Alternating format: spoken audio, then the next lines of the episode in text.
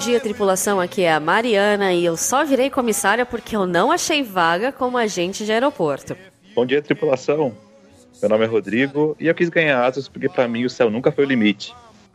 E senhoras e senhores, sejam mais uma vez bem-vindos a bordo do Galeycast, o primeiro podcast em português sobre a profissão comissário de voo.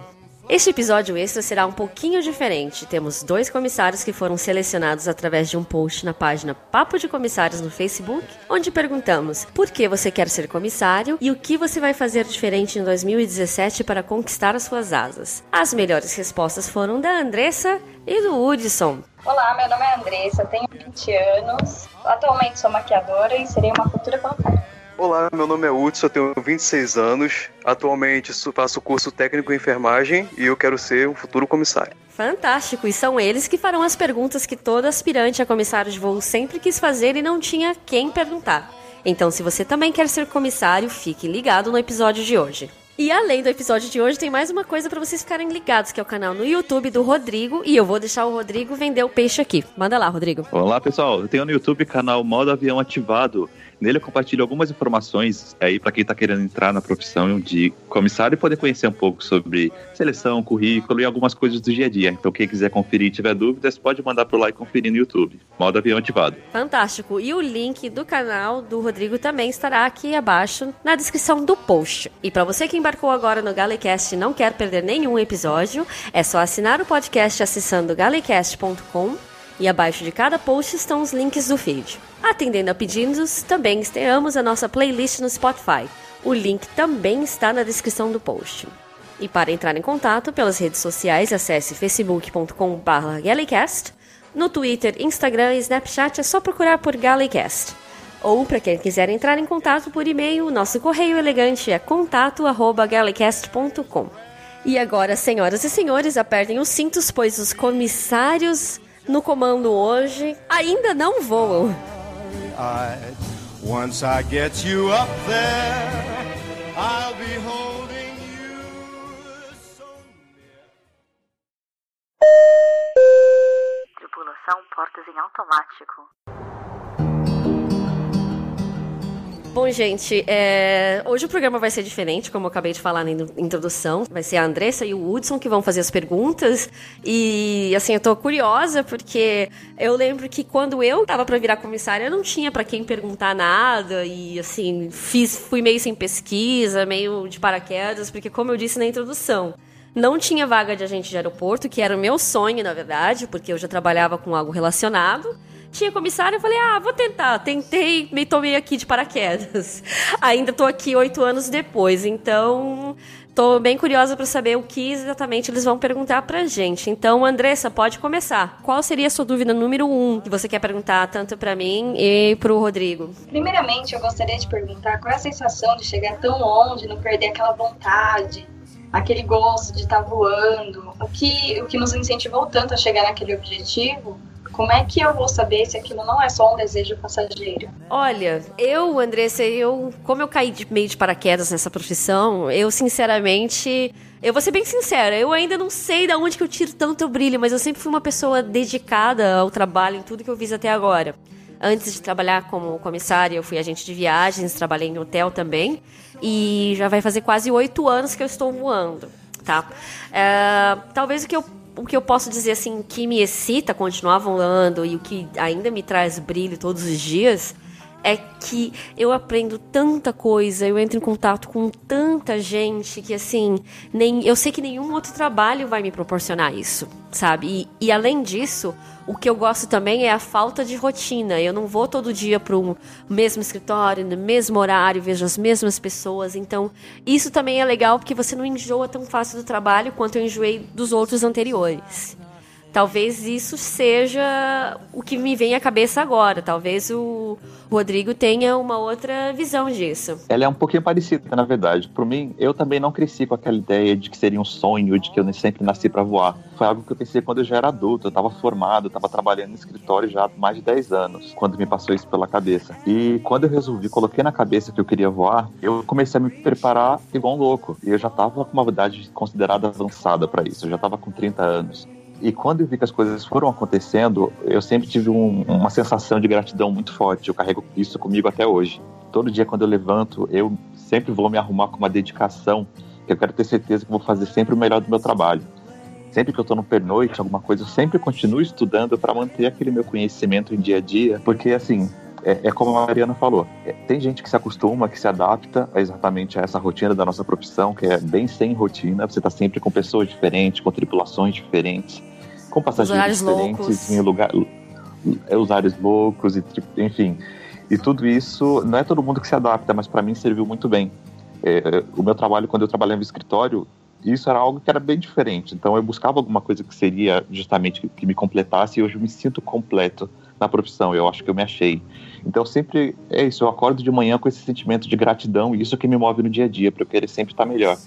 E eu ainda não acho que eu cheguei tão longe, né, que você colocou na pergunta aqui, como é a sensação de chegar tão longe? Eu ainda acho, quero chegar muito mais e isso é também algo que ajuda a me mover.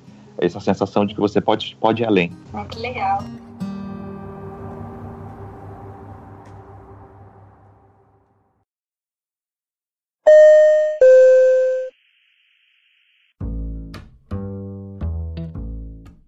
Como é que vocês lidaram com os nãos na vida de vocês antes até chegar a essa profissão? Olha só, eu tenho um vídeo que eu falei justamente sobre como lidar com o não. É... Porque assim, a gente leva não na vida, eu levo na rua, quando eu subo na balança, em tudo que é lugar a gente leva não. Não só na profissão ou quando a gente faz entrevista. Balança, é... tamo junto, Rodrigo. Tamo junto, depois de feriado, de férias, então, Deus do céu. E assim, eu acho que o, o que eu carrego comigo é. Eu uma vez eu li uma frase que é: ter sucesso é falhar repetidamente, mas sem perder o entusiasmo. É, a gente sempre leva muitos nãos na vida, mas o que a gente aprende com esse não é que vai é, é, o segredo do que a gente vai tornar ele um sim futuro. Então, em entrevista a gente vai levar não, mas tá bom, o que, que eu tiro de proveito dessa entrevista? Teve alguma fase que eu poderia melhorar ou ir melhor futuramente. Então vou me preparar melhor para uma próxima oportunidade, eu vou aproveitar ela e vou passar. Acho que é isso, é ver o lado cheio do copo em vez do lado, lado vazio e, e se preparar melhor. Excelente. Eu não tenho como não concordar com isso que o Rodrigo falou, porque eu tive a sorte de passar de primeira, a primeira entrevista que eu fiz para a primeira companhia aérea, eu passei. E, enfim, aqui estou, porém, eu acho que um não muito sério que eu levei durante a minha carreira foi quando eu me tornei supervisora de cabine, porque a maneira que é feito aqui na empresa, você passa por um período de experiência e aí você tem que comprovar com reports que você faz, e-mails, etc, como está sendo o seu trabalho como líder a bordo, né? E aí, no dia do teste final, eles fazem tipo de um, uma dramatização, na qual os avaliadores eles fazem papéis de passageiros insatisfeitos ou de tripulante problemático e eles querem ver como você lida com isso. E assim, eu tenho certeza que o trabalho que eu fazia a bordo era excelente, porque eu não deixei de trabalhar de maneira diferente desse primeiro período de experiência como supervisora, como no segundo. Só que no dia do teste final, no dia da, da dramatização, eu fiquei extremamente nervosa. Eles me reprovaram. E aí eles me tiraram do cargo de supervisora, me mandaram para de volta para auxiliar e eu tive que esperar para reaplicar. Eu tive que fazer todo o treinamento de supervisora e passar novamente todo o período de experiência como supervisora para poder me formar. E hoje eu já sou, já sou supervisora já há mais de três anos, mas foi um não, foi um baque muito forte na época, porque assim, me levou mais de um ano para eu voltar a ser supervisora. Então, eu comecei a pensar, sabe, o que, que eu podia ter feito de melhor? o que, no que, que eu falhei. Então, realmente me preparei muito melhor para a segunda vez. E tanto é que a segunda vez que eu passei pelo período de supervisora, eles disseram na prova final que eu passei com resultados maravilhosos, completamente contrário que eles disseram na primeira vez. Então. É, o não te prepara para o melhor. O não sempre te é. prepara para o melhor, então não desanimem. É bom. Legal.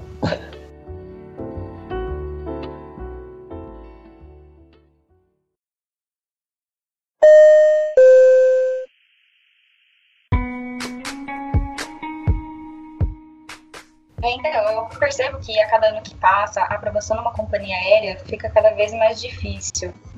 Você acha que é o quê? Muita pessoa procurando?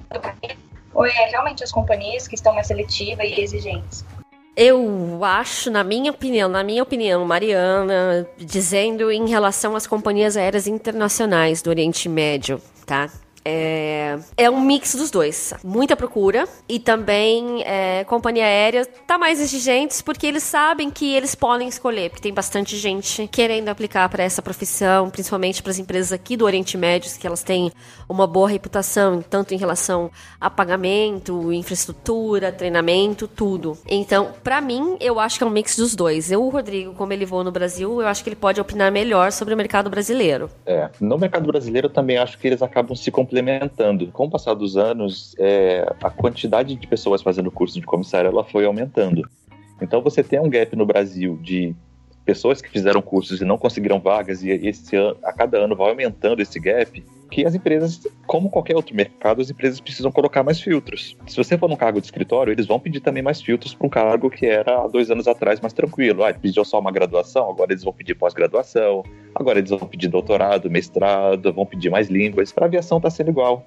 Como está tendo muito mais gente no mercado, eles estão colocando mais filtros justamente para poder fazer são mesmo de peneira. quem eles consideram uma peneira, exatamente. A teoria da peneira própria é aplicada aqui para nossas seleções também. Mas como ela acontece em todos os mercados. Então, realmente, elas estão mais exigentes e eu acredito que a tendência é que cada vez fique mais exigente, sim. Então, é por isso que eu falo para o pessoal ir cada vez mais indo atrás dos pontos que eles acham que eles têm para melhorar ou para desenvolver, porque a tendência é de que vai ficar cada vez mais exigente, sim.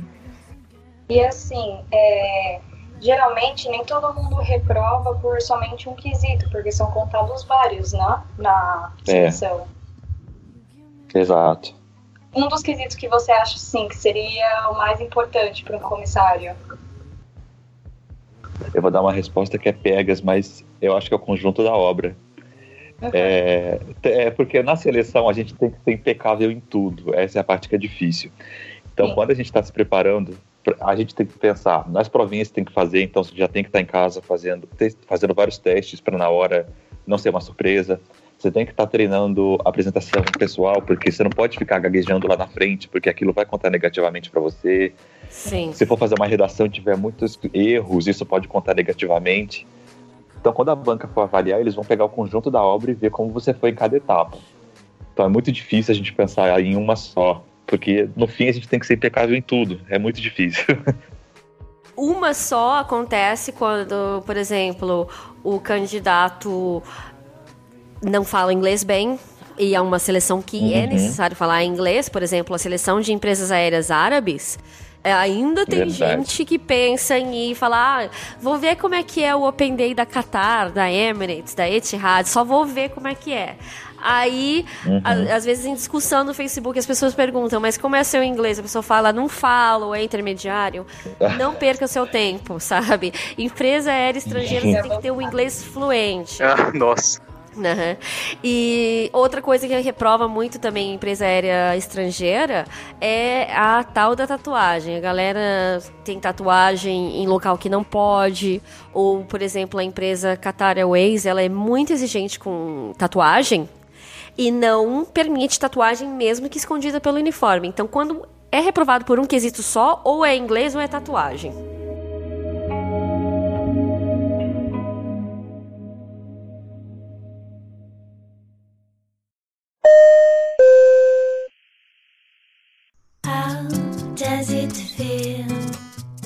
É, o que se deve levar para uma entrevista de, de uma empresa aérea internacional, por exemplo? Documentos, fotos. Eu gostaria muito de saber sobre isso. Certo.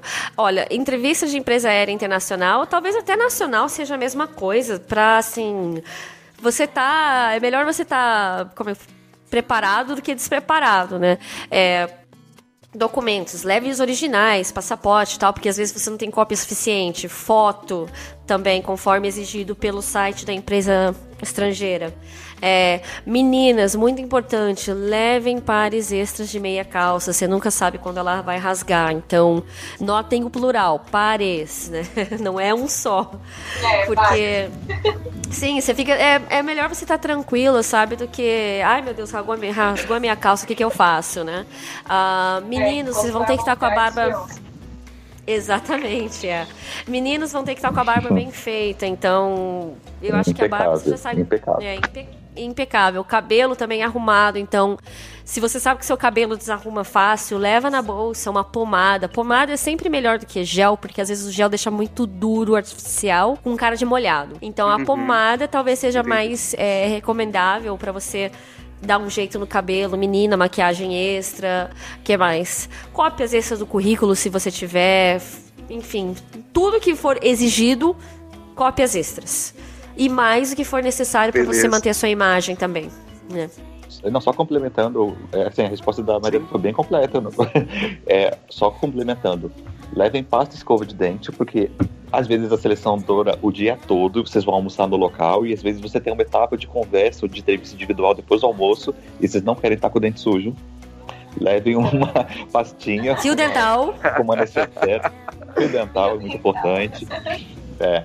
Essa coisa Muito da aparência, leva lembrado. desodorante. Desodorante, leva um desodorante fininho, desses pequenininhos também, se vocês puderem, porque é o dia inteiro, vocês vão estar suando, né? Enfim. É, porque a minha entrevista foi das 9 da manhã até as 10 horas da noite. Então, quando É, a gente fala duro o dia Uau. inteiro, duro o dia inteiro. Sério? O dia inteiro, assim? Foi o dia Sim. inteiro assim. Porque tem as durava dinâmicas. tanto. Sim, tem as dinâmicas de grupo, e aí conforme eles vão eliminando as pessoas, era muita gente, então eles tinham que fazer dinâmica com uma um certo tanto de gente, depois dinâmica com outro certo tanto de gente, né?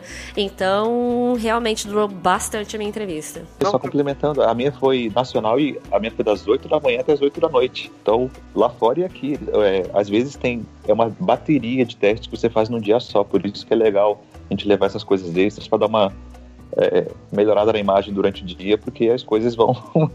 a gente vai suando, enfim.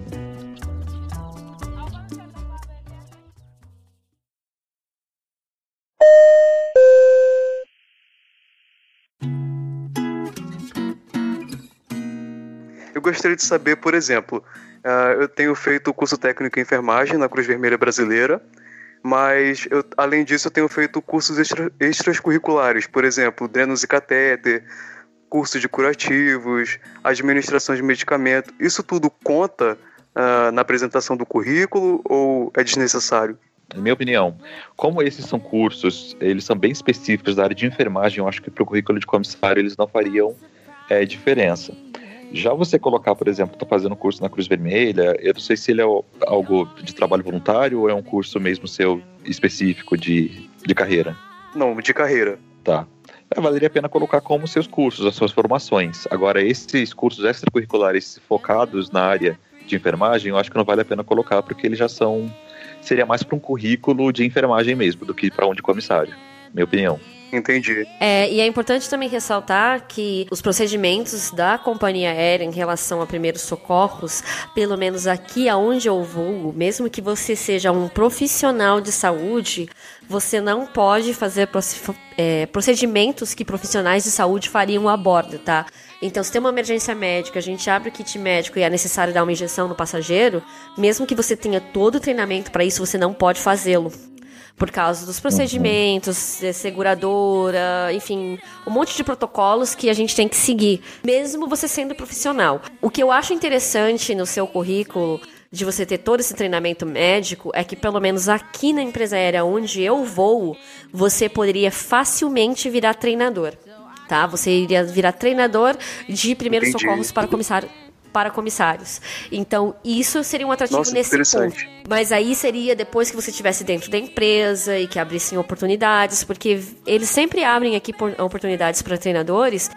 é, e eles sempre recrutam entre os comissários, justamente porque eles precisam da experiência de alguém que voa para poder também ensinar, porque não adianta você só ter a experiência profissional e não e não saber como é que é o dia a dia de um voo, né? Porque é muito fácil você colocar um médico lá lá para ser o, o treinador da, dos seus futuros comissários, quando esse médico não tem absolutamente ideia de como as coisas funcionam dentro do avião, o nosso espaço confinado, é, enfim, o tipo de doenças que as pessoas têm quando elas viajam, ou sintomas, porque a gente de tanto ver, eu e o Rodrigo, acho que o Rodrigo vai confirmar, é, concordar com isso. De tanto você ver pessoas passando mal dentro do avião, você já meio que sabe o que, que é Apesar de você não ser profissional, você já sabe, ah, isso aqui é cansaço, isso é intoxicação alimentar, etc. Porque você vê muito. Mas, enfim, é a minha opinião Entendi. relacionada à empresa que eu vou, tá? Em outras empresas pode ser diferente. Talvez você não tenha a oportunidade de ser um treinador, apesar de ter ah, experiência profissional no currículo. Entendi. Então, nesse caso, não coloco essas, essas experiências, né? Olha, nesse momento eu acredito que não, mas é, acho que é bem parecido com o que a Mariana falou. Mais pra frente, depois que você entrar na empresa, se você tiver vontade, ou até uma oportunidade de fazer algo relacionado a ensinar primeiros socorros, ou ministrar coisas assim, acho que daria- valeria a pena, mas já dentro da empresa. Show. Muito obrigado. Excelente.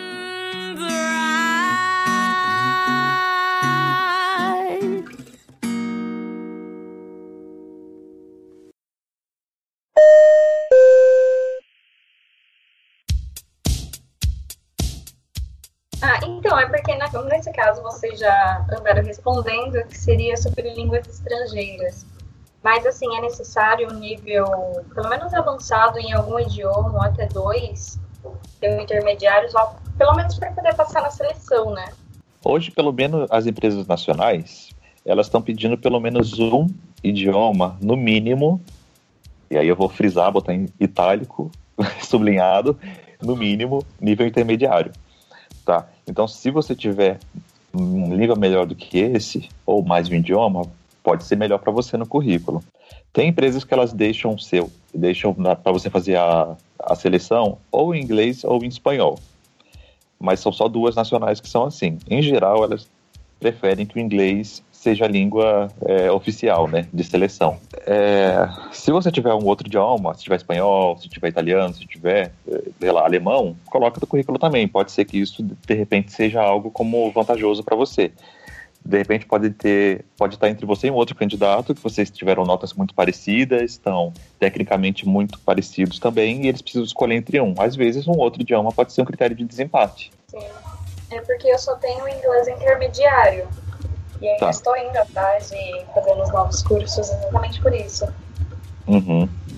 Para as empresas ah, internacionais que contratam no Brasil, que são as árabes, é exigido inglês fluente, porque todo o processo seletivo é feito em inglês, a entrevista é feita em inglês, é, as chamadas telefônicas, os e-mails, todos serão em inglês para tratar do seu, do seu, da sua admissão na empresa, tá? Então isso vai ter que, as empresas árabes têm que ser inglês fluente mesmo.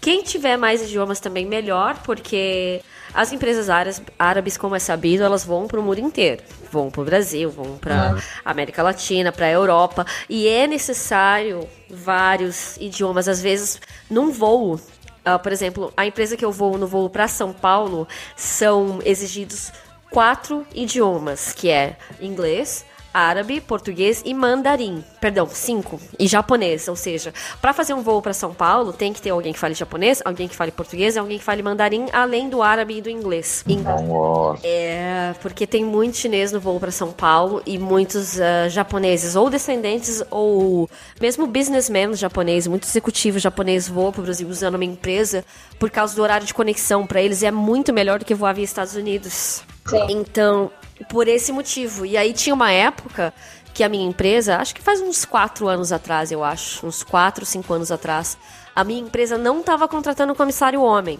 Por mais que a gente tenha muitos homens aqui no quadro, eles não estavam contratando homens a não ser falantes de alemão, mandarim e vietnamita. Então isso mostra a importância de- é, isso mostra a importância do idioma no currículo do comissário, né? E não, e além disso, por incrível que pareça, até no Brasil, a gente não é, não é raro a gente ter situações no dia a dia que a gente precisa usar o inglês realmente, porque tem passageiros que são de outros países e a gente precisa se comunicar com eles, a gente precisa falar sobre assento, sobre emergência. Então a gente tem que lidar com isso no dia a dia. Então não é só uma um critério ou um filtro que eles estão colocando. Realmente é necessário ter um segundo idioma, principalmente o inglês, porque é a linguagem universal, assim, que é, é muito importante mesmo. E se no Brasil eu já vejo essa importância, imagina numa empresa de fora, porque você tem que fazer o treinamento, você tem que é, entender o que a pessoa está sentindo, se ela se passar por uma emergência, passar por uma situação esquisita. Então é, é mais que fundamental. É, e fora também, lembrando que você, trabalhando para uma empresa estrangeira, você vai morar fora, né? Então você precisa usar Exato. inglês quando você vai no, super, no supermercado. Então você vai usar inglês para tudo na sua vida, né? É verdade. O que eu gostaria de saber era o seguinte: ah, se a pessoa não fala inglês fluente, mas ela entende perfeitamente bem, ela consegue se comunicar bem, isso pode ser um ponto positivo ou não? É melhor nem tentar. Depende do que você diz em, em relação a comunicar, né? Porque uma empresa aérea estrangeira, você vai ter a prova de inglês e você vai ter uma redação em inglês. Ah, no caso da minha redação, eu acho que eu já repeti isso em outro episódio ou algum episódio de algum outro podcast que eu participei, mas na minha foi a redação, o tema da redação foi fácil, entre aspas, porque era só dizer que três leis eu criaria se eu fosse presidente do meu país, né? E para as meninas que fizeram a seleção no dia seguinte, o tema da redação era quais três esportes das Olimpíadas de Inverno você eliminaria e por quê? Isso em inglês. Meu Então, Deus. Uau! exatamente. Eu não consigo. eu já não tá consigo nem nomear. Bora pra casa. Exatamente, adeus, daqui seis meses eu tenho. É, porque. Traz empresa brasileira de novo. Não, mas pensem bem, galera. Nem três esportes da Olimpíada de Inverno a gente consegue nomear direito. A gente, se a gente nomear os mais populares, então imagina você, numa redação, ter que sustentar essa ideia, né? Não, eu vou tirar o curling, a patinação artística e o, e a, sei lá, o snowboard, que entrou faz menos de 10 anos na, na Olimpíada de Inverno. Co- Por quê, né? Então, você tem que problema é saber dizer o porquê, né? em- Exatamente, o problema é dizer o porquê. Isso é só conhecimentos gerais, né? Da prova. É. Então, comunicar-se também faz. É, escrita faz parte de comunicar-se. Então, é, eu não sei que level de comunicação aí você quer dizer. Comunicar, só conversar, escrever, como é que fica? Porque isso também vai fazer parte do processo seletivo de uma empresa aérea estrangeira. Porque, por exemplo, eu consigo escrever bem inglês, ah, mas na, na parte de fala eu já me complico um pouco. Eu ainda não tenho fluência na, na fala, mas consigo ouvir, consigo entender bem, consigo me virar, consigo escrever, entendeu? O meu único problema é falar. Engraçado que o meu é totalmente o contrário. Eu falo, só que eu não escrevo assim, nada. Eu falo, entendo, mas escrever não é muito meu forte. Ainda assim, eu uso alguns aplicativos na internet e procuro melhorar sempre, né? A, a fonética, a fala, porque é super importante. Eu já percebi que, de uma certa forma, eu tenho melhorado, mas ainda há aquela insegurança, né? Do tipo, eu queria falar fluente. Mas o que, que eu faço agora? Depois de cinco anos de curso de inglês. Esse negócio do inglês, vocês acabaram de ver que é bem relativo. Você tem, você não tem dificuldade em escrever, a Andressa tem dificuldade em escrever. É, primeiro lugar, tire da cabeça que vocês têm que falar aquele inglês britânico ou americano, sem sotaque nenhum, porque o sotaque faz parte de quem você é e é muito difícil você perder sotaque. Eu talvez tenha um pouco de sotaque quando eu falo, não sei, mas assim, ah, o importante é, claro, você entender e ser entendido, tá? Até porque aqui também, você voando numa empresa árabe, por exemplo, aqui onde eu voo, nós temos mais de 125 nacionalidades de comissários de voo. E por voo, em média, você tem de 15 a 23 nacionalidades diferentes. E cada um vai falar de um jeito, com um sotaque. E isso acaba virando piada entre a gente, porque é normal ser assim, né? É, até mesmo tem gente que vem tirar sarro de, de brasileiro falando inglês comigo, eles vêm e falam: É, Mariana, você quer uma Diet Coke? Você vai fa Good Night? Eles falam coisas assim. Porque esse é o sotaque brasileiro. A gente sabe que brasileiro não fala normalmente Diet Coke or Good Night. Porque o brasileiro tem uma certa dificuldade com consoantes mu- mudas em inglês. Mas a questão é praticar. Não se preocupar em falar com sotaque, ainda mais no seu caso que você já fala, se você não tem problema em falar nenhum, Hudson. Não se preocupe com sotaque. Essa deveria ser sua última preocupação. Então, beleza.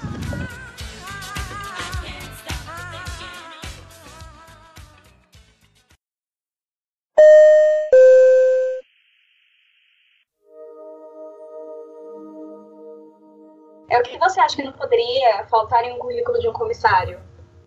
Bom, eu acho que é muito importante ter experiência com atendimento ao cliente, porque é isso que você vai fazer em 90% do seu, do seu tempo no trabalho. Você vai estar sempre lidando com o cliente. Claro, a gente já falou da importância de idiomas estrangeiros, principalmente o inglês, mas ajuda muito também você ter uma experiência com atendimento, tá? Indo nessa linha, eu acho que o, o fundamental é a gente saber de alguma forma se vender. Indo nessa linha que a Mariana falou mesmo se para ser comissário é, é, muito importante a gente ter essas experiências de contato com pessoas, ou é a gente ser mais altruísta, ou é a gente conhecer mais idiomas, saber ter experiências que valorizem o trabalho em equipe, tudo isso a gente tem que valorizar e saber destacar no currículo. Então, eu, eu procurei colocar no meu currículo, quando eu mandei para as empresas, um campinho em cima, logo depois das minhas informações, chamado resumo de qualificações. E eu coloquei três linhazinhas com coisas que eu acreditava que no meu histórico profissional poderiam acrescentar numa empresa sendo comissário. Então eu coloquei lá que eu tinha experiência com trabalho em equipe, que eu tinha idiomas. E embaixo eu coloquei tudo isso de uma forma mais organizada também, minha, minha formação profissional, quais eram as minhas experiências, mas eu sempre procurei dar uma destacada em cima no que eu acreditava que poderia me vender melhor para o cargo de comissário. É, então, mas nessa ideia de vender o seu peixe, quando você nunca teve algo assim muito fluente à aviação, tipo viagens, alguma coisa que acrescentaria o currículo. Como é que você fez para eles? Tipo, como você conseguiu chamar atenção diante de tantos uhum. currículos bons? Olha só, eu, por exemplo, eu trabalhava em escritório, mas eu trabalhava com eu sempre trabalhei com pessoas, eu sempre tive que fazer negociações, eu sempre tive que fazer treinamento de funcionários. E tudo isso, você está tendo contato com pessoas, você está sendo comunicativo, de alguma forma você consegue meio que fazer um, um link com a carreira de comissário. Então eu procurei destacar dessa forma. Eu trabalhava com equipes, eu fazia negociações, eu tinha que lidar com pessoas, eu dava treinamentos, e tudo isso mostrava também que eu estava, de alguma forma, sendo comunicativo e que eu sabia lidar bem com pessoas. Então, eu tentei destacar meio que dessa forma. Eu peguei tudo que eu poderia aproveitar da experiência que eu tinha e joguei para aviação, o que, que eu poderia acrescentar. Não sei se eu fui claro. Foi. Sim, com certeza, foi sim, muito claro. É, eu queria saber qual que era esse, essa forma de se inserir na aviação quando não se tem ligação nenhuma com ela. Não, eu acho que é isso. É. Eu peguei um, sei lá, um fim de semana assim. Eu, eu peguei realmente para me dedicar a fazer meu currículo, né? Fazer meu currículo de comissário. Então eu peguei, comecei a identificar de todo o meu histórico profissional exatamente o que, que tinha fit aqui, porque eu não ia colocar lá, ah, eu tem bastante experiência com informática. Isso não vai, não vai, não vai querer dizer nada. Você mexer bem em Excel não vai acrescentar para um comissário. Mas eu é. ter feito bastante treinamento para pessoas, para funcionários, sim. Eu ter é, ser área de negociações, eu precisar dar treinamento em outros idiomas, isso iria acrescentar. Então foi isso que eu tentei buscar.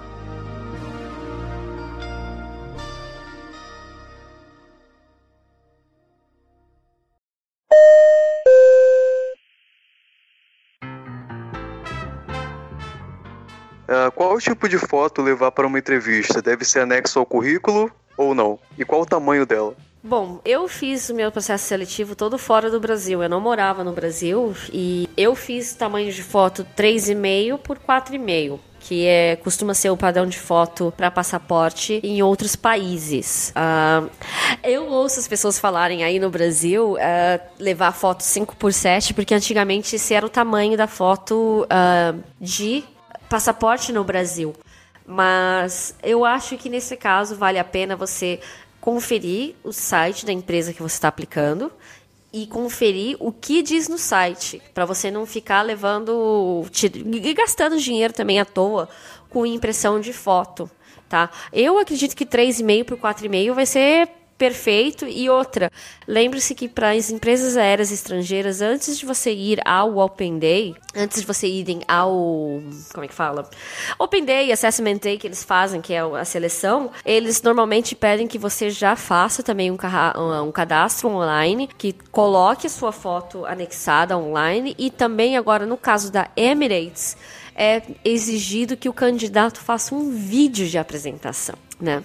Uh, mas respondendo a sua pergunta, eu levei as minhas fotos soltas, eu não colei elas no currículo, porque caso as recrutadoras quisessem é, colocar ela em outro lugar, não sei, eu deixei já separado, só que atrás da foto eu escrevi o meu nome completo, data de nascimento e, nacional, e número do passaporte e nacionalidade. caso a foto ficasse perdida em algum lugar, eles iam saber de quem fosse. Ok.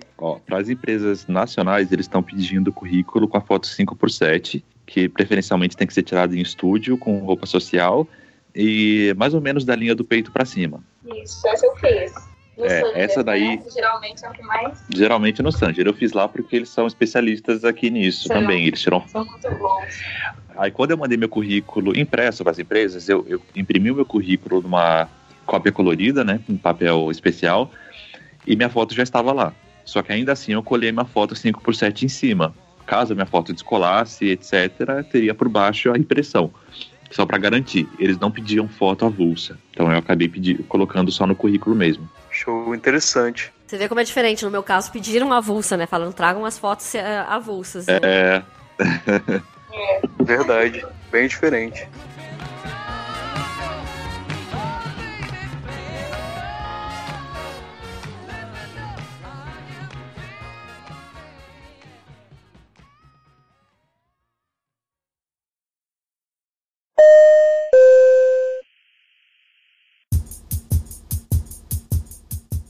Como é realizado a seleção das empresas e se existe alguma etapa que nós deveríamos estudar mais? Ou até mesmo nos preocupar, né?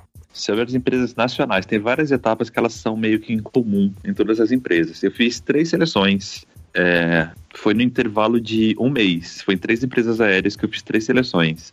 Ela, eu vi que tinha muita coisa em comum entre elas, algumas avaliações que eram bem parecidas para avaliar o candidato. Então, tem várias etapinhas, por exemplo, você faz várias provinhas nas empresas aéreas, é muito comum isso, tanto de idioma, eles fazem dão uma folhinha para você preencher questões de gramática, tem prova de português também, muitas tem de raciocínio lógico, tem de interpretação de texto, tem apresentação pessoal e ela é muito importante, as pessoas não dão esse devido valor da apresentação pessoal. É, isso pode acontecer tanto em um ou dois dias. São várias etapas, geralmente, que você faz de entrevista em um dia só e, de repente, às vezes, marcam para outro dia para você continuar. Depois, tem dinâmicas de grupo. é, Pode ser uma ou várias dinâmicas no mesmo dia. Nessa dinâmica, você vai ter que. Eles vão dar os estudos de caso para vocês resolverem. Vocês vão ter que é, conversar com outras pessoas, outros candidatos que vão se reunir e vão ter que dar uma solução para aquilo. É muito importante participar da, da dinâmica de grupo. Tem gente que fica quieta, não fala nada, ou deixa o- os outros falar. Tem também gente que fala demais e acaba não deixando os outros participarem. Tudo isso acaba atrapalhando o candidato. Então, É As dicas que eu- mundo envolver. é, convida as pessoas para participarem, deixa as pessoas falarem as ideias dela. Tem sempre aquela pessoa mais engraçadinha, o que quer se sobressair numa dinâmica de grupo, quer falar mais com todo mundo. Deixa a pessoa se atrapalhar sozinha, deixa todo mundo participar igual, expõe as suas ideias. É, é. Assim, convida as pessoas para participarem, mas não queiram também ser o- aqueles que vão falar mais que todo mundo. Tipo, fale, participem normalmente, exponham suas ideias, mas vamos trabalhar em equipe desde já, desde a dinâmica de grupo, para passar uma boa ideia. Porque é uma das etapas que mais desclassifica pessoas. Vocês vão ver isso na seleção, que a, a que mais retira pessoas de uma sala de seleção aqui no Brasil é dinâmica de grupo, que as pessoas acabam se, se atrapalhando. E geral, algumas empresas aplicam também alguma redação para você fazer, e geralmente é um tema já dado. né? Elas vão falar para vocês falem sobre tal tema e vocês vão ter que discorrer sobre isso num determinado tempo, é, numa quantidade de linhas determinada também. Então, pratiquem isso desde já, já que vocês já sabem. Tem algumas perguntinhas que são clássicas de seleção para você falar sobre seu defeito, sua qualidade, para você falar como você se vê daqui a um determinado tempo. Tudo isso são coisas que a gente já pode antecipar e fazendo em casa para não chegar na hora e ficar gaguejando ou ficar olhando para o teto e pensando na resposta da hora. Sim, sim. Então, acho que o importante é a gente pegar essas etapas que são em comum e meio que já ir treinando em casa ou se preparando para chegar na hora e aproveitar essa oportunidade ao máximo para passar de primeira ou o, quanto antes. Sim, enfatizando um pouco essa parte que você falou sobre os defeitos. O que você Aham. acha que seria um defeito a seu favor? Na verdade, o defeito a seu favor é aquele que você consegue justificar e consegue virar o jogo. Ele não precisa ser um defeito, é, uma qualidade disfarçada de defeito, que a maioria das pessoas faz isso. O que eu acredito, você mostrar maturidade de você conseguir identificar qual é o seu defeito, como que você está fazendo para poder melhorar esse defeito. Ah, estou trabalhando de tal forma e já vi tal progresso, mas ainda quero melhorar mais para fazer tal coisa. Esse é o segredo, esse é o pulo do gato. Você pode falar o defeito de verdade. Eu falei defeito mesmo, coisa que eu tinha identificado minha como defeito e Sim. que poderia até me comprometer. Mas eu sabia que eu estava fazendo algo para trabalhar aquilo, que eu tinha planos de melhorar ainda mais e que eu sabia que eu já tinha progredido e até dei exemplos de como que eu progredi. É, eu acredito que essa que é a melhor forma do que você pegar uma qualidade e disfarçar de defeito. Ah, sim. Certamente, uma coisa muito importante é não esconder nada, né? Sempre falar a verdade. Ah, se você mentir numa entrevista, assim, é grande risco de, de alguma hora você ser descoberto e isso vai acabar te fechando uma porta. Então eu não aconselho. De jeito nenhum. É. E o processo seletivo das empresas estrangeiras é bem parecido também com o que o Rodrigo comentou. Um, também tem redação, como eu já falei antes. E Claro, a redação é feita em inglês, então é importante você saber também um pouco do histórico da empresa aérea, porque às vezes isso pode ser jogado numa dinâmica de grupo, tá? Na minha empresa, por exemplo, foi uma das dinâmicas de grupo era qual novo destino a gente deve voar e por quê, né? E aí tinha umas pessoas sem noção na, na dinâmica de grupo dizendo, ah, vamos voar para Alasca, né? E aí, assim, porque Nossa. Alasca é um lugar frio, é, é totalmente diferente do Oriente Médio, que é calor tal. E eu pensei, isso não é um, um argumento pra você sustentar numa dinâmica de grupo. Enquanto a gente, outras pessoas do grupo estavam querendo falar, não, vamos voar para Tóquio, porque a, dinâmica foi feita. A minha seleção foi feita no Japão. E na época minha empresa não voava para Tóquio, só voava para Osaka. E a gente, não, vocês têm que voar para Tóquio, é a capital do Japão. Tanto business que tem lá, tanta oportunidade de negócios, carga por que, que vocês não vão para Tóquio ainda? E a galera tentando sustentar a Alaska. A gente falando, gente, Alaska tem que ter um, um avião com é, autonomia de voo, não tem demanda. E assim, a gente discutindo tudo isso. E outra coisa muito importante também, ficar ligado na seleção, é tempo. Porque às vezes as recrutadoras falam: olha, vocês têm cinco minutos para discutir entre vocês qual novo destino a empresa aérea deve voar e por quê. E aí vocês ficam discutindo, discutindo, discutindo, o tempo acaba e vocês não chegam numa conclusão. Então fica de olho no tempo, tá? Uh, e, obviamente, estude sobre a empresa, lê um jornal, porque você nunca sabe que vai cair no, no tema da redação. Mas, fora isso, é praticamente a mesma coisa que o Rodrigo falou já. Né? A apresentação pessoal, tudo, tudo conta.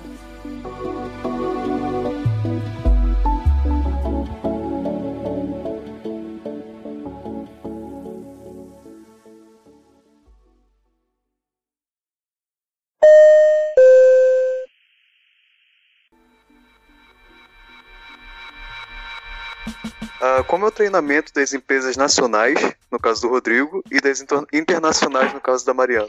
Meu treinamento foi. É, primeiro que assim, a gente recebe respostas de que passou numa seleção e é tudo muito rápido. Geralmente a gente tem que estar com a documentação toda pronta, porque o treinamento vai começar daí uma semana em pouquíssimo tempo. Geralmente ele demora a quantidade de tempo necessária para você aprender os procedimentos na quantidade de aeronaves que você vai tripular. O meu demorou 45 dias, mais ou menos 45 dias no treinamento. Eu iria tripular quatro aeronaves, né, e esse foi o tempo então que a gente ficou em sala de aula. A gente aprendeu é, todos os procedimentos referentes à segurança, emergência, é, nesses equipamentos, as diferenças entre eles, onde, qual a localização dos equipamentos de emergência em cada tipo de aeronave, é, procedimentos de primeiro socorro, aulas de CRM a gente também teve. A gente teve dia que a gente teve que sair para fazer, fazer aula de combate a incêndio, né? Em, e até fazer simulações de evacuação de uma aeronave em um local específico. Tudo isso durante esse período de 45 dias. No final do, desse período, a gente faz um cheque. Como que é esse cheque? A gente tem que ficar à disposição né, da ANAC, vai uma pessoa da ANAC credenciada fazer uma entrevista com a gente de uma hora e meia. Essa entrevista eles perguntam absolutamente tudo sobre procedimentos e localização desses equipamentos que a gente vai tripular. E sem, a gente não pode errar nada e pode consultar nada. Né? É uma nova prova da NAC, só que é uma provinha oral. Você faz ela durante uma hora uhum. e meia, perguntam absolutamente tudo que você aprendeu durante esse tempo. A gente recebe também o manual, que tem umas 600 páginas, e tem todos esses procedimentos aí. Então é um período tenso, porque você fica. Você já está recebendo, você está contratado, a empresa está te pagando para você estudar, então você tem que estudar muito mais do que você estudou na sua vida, porque qualquer errinho você pode. Seu sonho vai para água abaixo. Então é um período tenso, mas é um período muito gostoso quando acaba, porque você sente falta do treinamento, de todo o aprendizado que você teve, das pessoas que você conheceu, e logo depois você já vai começar a voar, então é maravilhoso. É isso aí. Depois de um longo tempo de preparo, nada melhor do que aquele sentimento de missão cumprida, né? Exatamente. Esse sentimento que a gente sai depois do treinamento, que a gente passa no cheque e recebe o nosso CHT. Aqui no exterior tem que lembrar de uma coisa. Como a gente está se mudando para um outro país, além do treinamento, antes de começar o treinamento, na verdade, as empresas aéreas árabes elas costumam fazer um processo que eles chamam de indução, ou em inglês é induction, que a primeira semana eles apresentam a empresa e aí tem toda aquela aquelas coisas de papelada, né? Você tem que reapresentar documentos, você tem que refazer os exames médicos, porque normalmente você faz os exames médicos e envia o resultado por e-mail para eles antes de vir, né? E aí uma vez aqui, você refaz esses exames para comprovar que nada estava sendo mentido a respeito. E uma vez que é feita a semana de induction, aí você começa o treinamento. A maioria das empresas árabes, eles costumam fazer treinamentos em blocos. As primeiras, primeiras duas semanas, ou os primeiros dez dias, é feito o que a gente chama de SEP, que é Standard Emergency Procedures, é, que é emergência no geral, que é você aprende sobre os aviões que você vai voar, os equipamentos que você vai tripular. Depois você passa para primeiros socorros, na mais uma semana de primeiros socorros. Aí tem mais uh, uma semana de aviation security, que é relação à segurança no sentido de antissabotagem, sequestro, essas coisas. E assim, todos esses blocos que você tem, você vai tendo provas para é, como é que fala? Para certificar que você está aprendendo direitinho. Não tem uma prova final. Cada prova que você vai fazendo durante o processo é já o que você precisa para ser aprovado. Aí por último, tem imagem uniforme e depois serviço.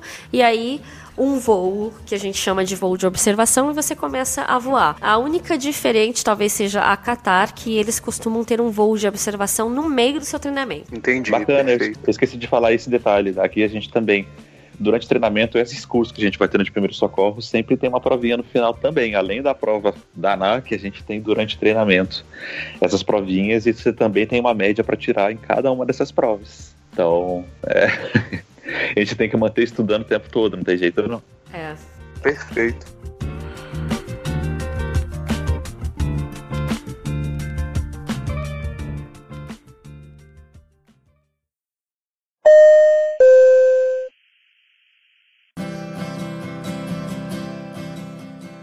Uma frase incentivadora que vocês diriam para quem está a caminho desse sonho? Olha, eu, eu tenho uma aqui, que na verdade foi uma que eu falei mais cedo, eu vou aproveitar ela. Eu acredito que o segredo do sucesso é você falhar repetidamente, mas sem perder o entusiasmo. É, cada vez a gente leva muitos nãos na vida e a gente pode levar eles durante a seleção, durante a vida, mas é muito importante como que a gente vai aprender de lição com esse não para poder transformar ele num sim futuramente. Então vamos pegar cada oportunidade que a gente tem de receber algum feedback, de um não que a gente receber, pegar aquilo como uma oportunidade de fazer algo, transformar em algo melhor no futuro. Mas sem perder o entusiasmo, porque a gente, geralmente quando a gente leva o não, a tendência que a gente tem é, é murchar, é perder o entusiasmo, é, é se frustrar ou achar que aquilo não é pra gente.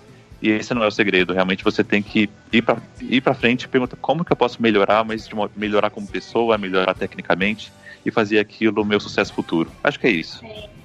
Muito obrigada. A minha frase, é, eu acho que. Eu não sei se ela tem tradução para português. Deve ter, claro. Mas em inglês ela é Hard work pays off. O trabalho duro compensa. É, claro, você vai trabalha duro para conseguir esse emprego, porque você tem que aprender inglês, você passa por um, sucesso, um processo seletivo competitivíssimo. Aí depois tem um treinamento que você tem que estudar bastante, não reprovar. Aí você começa a voar. Quando você começa a voar, você realmente percebe que o trabalho duro que você fez compensou, porque voar é muito recompensador, assim. Eu acabei de voltar de Los Angeles ontem e eu vi a aurora boreal do meu voo. Não é a primeira vez que eu vejo isso, Ah, aliás, é a segunda linda. vez, mas foi lindo, fantástico e assim, por um momento você esquece, sabe, as outras coisas. Tudo que você passou pra chegar lá, você fala, nossa, quando, sabe? Isso é história pra você contar pros seus netos. E, e é realmente é, sem elaborar muito, eu acho que é isso. Hard work pays off. O trabalho duro compensa. Adoro gente chique. Então tá bom. Obrigada. Gente internacional, imagina. Gente internacional, Obrigada. inglês e tem uma frase linda. Muito bom, obrigada, viu, gente? Fantástico. Da obrigado. Imagina. que eu queria pr- primeiro agradecer a Mariana, gente, é, pelo convite, porque é uma experiência assim que para mim está sendo fantástica poder participar desse podcast, é pelo trocar essas informações com vocês, é um convite que não tem preço. Queria aproveitar esse espaço para agradecer. E obrigado por ceder o seu tempo. Imagina, pra pra- nos responder. De você. As experiências que a gente adquire na vida, né, com o que você estava falando, o Rodrigo estava falando, enfim, são coisas que ninguém nunca vai tirar da gente. São coisas que a gente nunca vai perder de maneira tão fácil, né? Então acho que isso tudo compensa. Todo o sofrimento, todos os nãos que a gente recebe, todos os degraus que às vezes a gente desce, eu tenho certeza que são experiências que a gente vai levar pra vida toda. Ninguém nunca vai tirar isso da gente. Eu acho que isso é muito importante. É, importantíssimo. É verdade. Mais alguma dúvida, Andressa e Hudson? Não, muito obrigada. Então, foi tudo esclarecido. Fantástico. E para você que ouviu até agora e quer ser comissário e acha que a sua pergunta não foi respondida aqui, por favor, mande um e-mail pra gente ou entre em contato através do Facebook. E mais uma vez, os links estão na descrição do post. Tá certo? Um abraço para todo mundo que ouviu a gente até aqui e tchau, tchau. Tchau. Tchau. Tchau, gente. Obrigado. Tchau, tchau, goodbye. Nos vemos nas alturas. Goodbye internacional aí.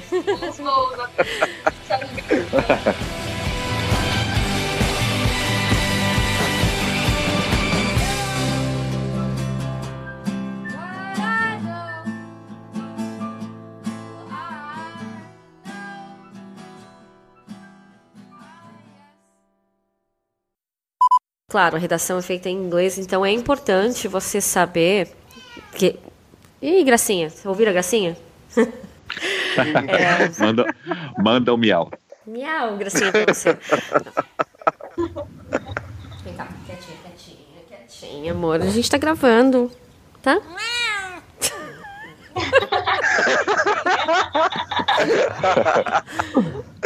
Tadinha, o que de tá um acontecendo. com sotaque. É, é gatarabiana essa, vamos lá. É, Gracinha! Eu vou ter que colocar ela pra fora de novo, peraí. Vai ver, ela não tá entendendo português. Tá, né? Talvez não. Ela, ela começou a comer, ela vai, vai ficar quieta agora. Bom. É, aí agora eu vou dar, eu vou deixar, deixa, vou dar uma deixa pra você fazer a propaganda do seu canal no YouTube. E além do episódio Agora. de hoje, tem mais uma coisa. Espera que eu já te dou a gente. Deixa eu só fazer a frase, tá? Ela- Isso aí vai tudo pros erros de gravação no final, viu? Oh, que beleza. Ih, vai ser legal. Vai ser audiência. Tripulação Portas em Manual.